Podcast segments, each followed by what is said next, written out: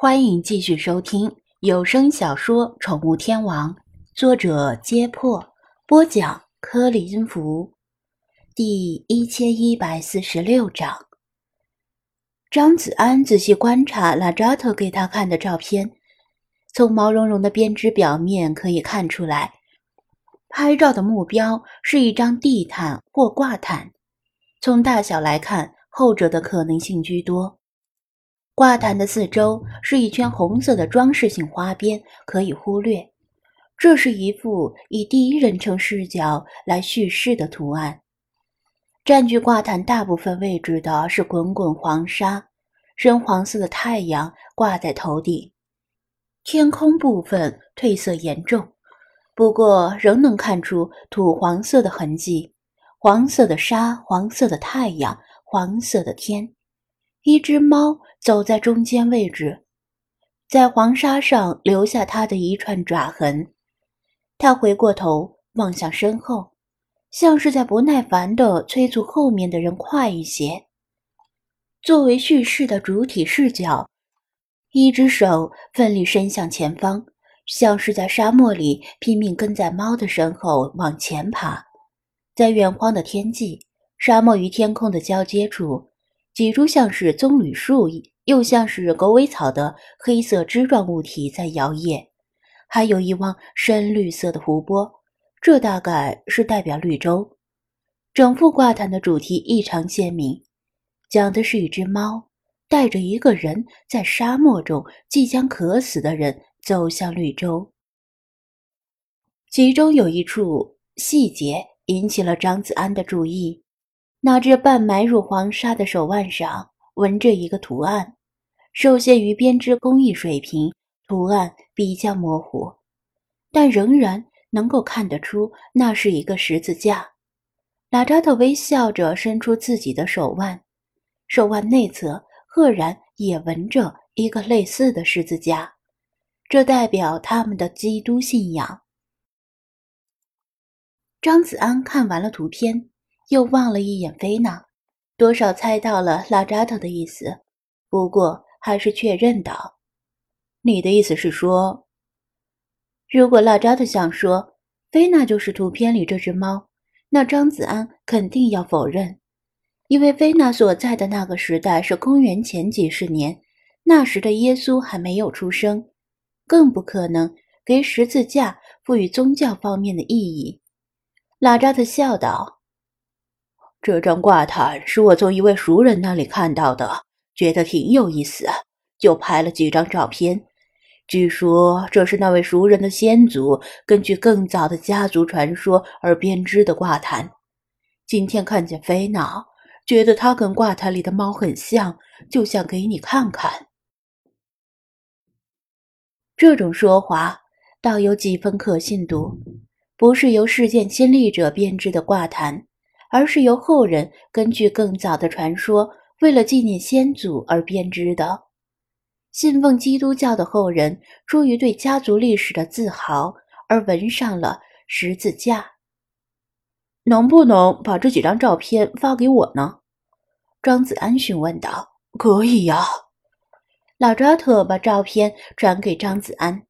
张子安趁大家没有注意，悄悄地把图片展示给菲娜，问道。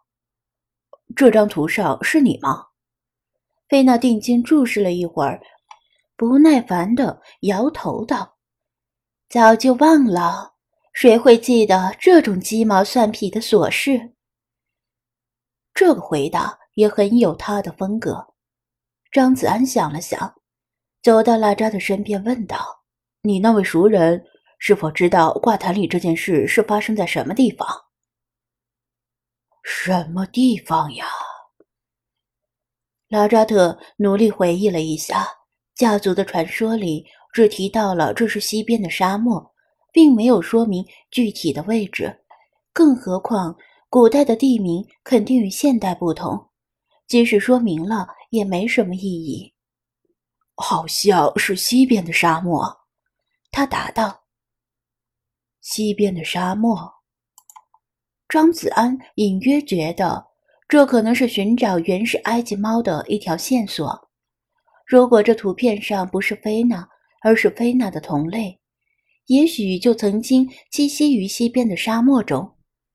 至于现在是否还在，那就只有实地考察之后才知道了。但希望肯定是渺茫的。埃及的国土百分之九十五都是沙漠，东有东部沙漠，南有努比亚沙漠，西有西部大沙漠。想从沙漠中找两千年前存在过的生物，简直是大海捞针。挂毯里这片绿洲也许能成为线索，不过两千年的时光沧海桑田，这片绿洲可能早就蒸发消失了。张子安把他的想法跟高克他们商量，高克他们觉得希望渺茫。但也同意这是一条线索，有线索总比没有线索强。至少将目标暂时锁定在西部大沙漠上。和和没有参与他们的讨论，而是被琳琅满目且充满异域风情的金银首饰所吸引，拉着凯特请他帮忙介绍，打算买几个首饰带回国。既可以自己收藏留念，又可以当做礼物送给闺蜜和亲戚。最重要的是，这里的金价相比于国内本来就便宜，十八 K 金就更便宜了，花不了多少钱就能得到极具埃及特色的礼物，这不是很棒吗？张子安他们讨论完之后，一想国内的店员和朋友们在他出发前。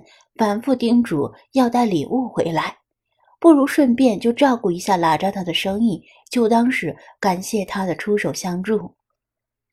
他们向拉扎特说明自己的购买意愿，拉扎特欣然同意，亲自向他们介绍店铺里的各种首饰的分类。店铺里的首饰种类很多。但既然张子安他们想要购买极具埃及风情的首饰，那就可以把这些工艺精美、受到当地妇女欢迎，但是没有什么特殊含义的普通首饰排除掉了。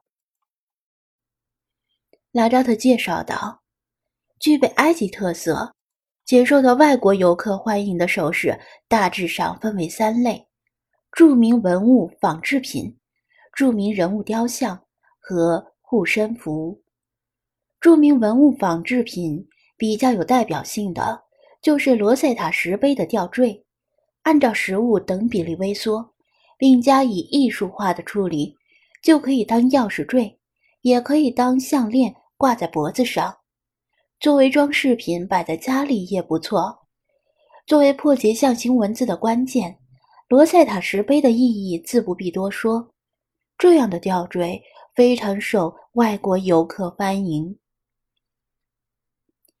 高克他们每人都购买了两三个罗塞塔石碑吊坠，以及图塔卡蒙黄金面具的吊坠。